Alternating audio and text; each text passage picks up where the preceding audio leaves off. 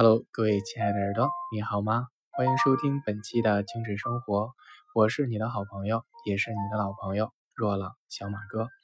那今天的精致生活，咱们聊一聊薄荷怎么样？因为咱们在上一期的节目当中提到了一些缓解疲劳的精油哈，那我们今天重点的跟大家分析一下薄荷。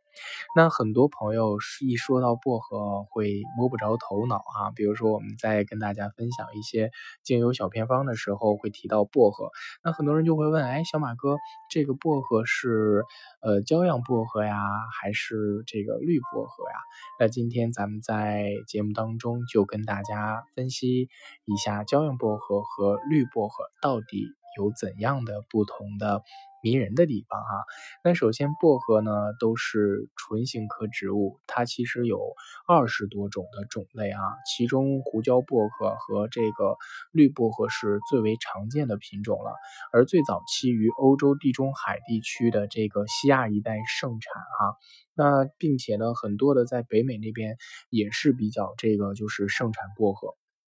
那在这个亚洲地区呢，也有一些的这个薄荷的分布，而薄荷原产于欧洲，是一种可以能长到九十多厘米高的这样的草本植物。如果你用手轻轻的捏，就会有那种清凉啊和醒脑的这个香气扑来。那一说到这儿，你有没有想到一种饮品，就是莫吉托哈？那它里面的这个薄荷叶，然后有的人用嘴嚼一下，或者是哎就能闻到那个薄荷的香气。那这种。气味特别能够改善我们呼吸系统的问题哈，呃，呃那尤其是在这个临床当中，薄荷被广泛的应用于去调理我们的呼吸系统，并且它对消化系统也有很好的疗效。比如说，它能够缓解神经性呕吐啊，改善消化不良的问题，甚至还能够去调理我们皮肤的油脂分泌呀，平衡水油啊。所以呢，这个薄荷它能够去热时清凉，冷食暖身。并且在这个发烧的时候啊，或者是有发炎的时候，都离不开它。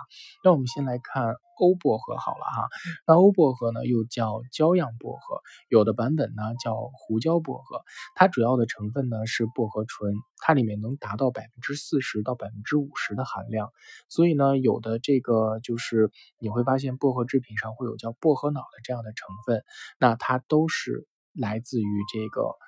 胡椒薄荷。也就是我们的胶样薄荷，那它能够去促进我们的胆汁分泌，消除痉挛，而且呢，它还有这个就是一定的薄荷酮的成分，它能够去祛风散寒，而且呢，这个胶样薄荷是芳疗当中各种方子当中的推进剂，所以当我们在用任何精油小偏方的时候，在皮肤不敏感的前提下，加一滴薄荷，它能够加速其他精油在我们身体里。发挥作用的时间。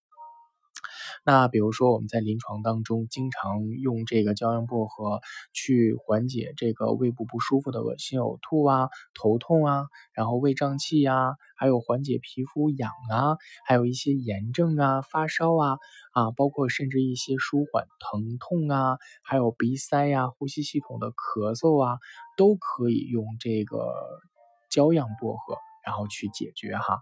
那并且呢，他说了这么多，他还能够去对抗一些常见的，比如说肺炎双球菌啊、念珠菌啊，还有一些这个链球菌之类的，也有很好的这个抗菌的疗效。那下面我们来说一下这个绿薄荷，那绿薄荷呢，它就是我们常见的留兰香，它们两个的香气呢，都有那种特别清凉的感觉，但确实又有不同，而。绿薄荷的这种香气呢，更适合香薰。我觉得，那绿薄荷主要产自于地中海，它是四季不断的草本植物，它的味道呢是那种特别香甜，而且又是那种。就是很清新，像那种走到了那种刚割完青草的那个树林里面一样哈。那并且这个就是用胶样薄荷和这个绿薄荷，它们两个怎么区分呢？就是你经常嚼的泡泡糖和用那牙膏的那个味道，就是留兰香绿薄荷的味道。那如果你用绿薄荷去香薰，你就会闻到屋子里好像有点那种泡泡糖或者是牙膏味的那种感觉啊。那绿薄荷呢，在口腔当中。很多牙膏里面，然后会这个用到它。那并且很多这个牙龈肿痛啊，或者是美白牙齿都会用到这个绿薄荷。那绿薄荷也可以帮助我们止痒、抗痉挛、去胀气、通经、杀虫、助产、恢复健康和肌力。那基本上在就是对于生殖系统保健方面，绿薄荷要更胜一筹。那所以有的朋友在这个去改善经血过量或者是白带问题的时候，他们会首选。绿薄荷，那在去除口气方面呢？呃，包括口臭、牙痛、牙龈痛呢，他们也会想到绿薄荷。但是我想说，如果你要把绿薄荷入口的话，那么我建议您一定一定一定要大量稀释。它不像胶样薄荷，呃那样给你的感觉很强烈啊，但是绿薄荷很持久。如果说让我说一下它们两个的区别哈，嗯，胶样薄荷。给你的刚开始的感觉很强烈、很猛烈，但是实际上它很温和。而绿薄荷呢，表面上可能刚开始没给你那么大的刺激，但是实际上它的这个强度。和它的这个所谓的这个力量还是很强的，所以在绿薄荷的使用过程当中，一定一定要大量稀释。但是不管哪种精油，只要你呃采取涂抹的方式，就一定要养成稀释使用的习惯，因为它可以大大的发挥精油的效用。那还是那句话，植物来自于自然，服务于人类，但是呢，它不等同于药品，它可以让我们的生活变得更好。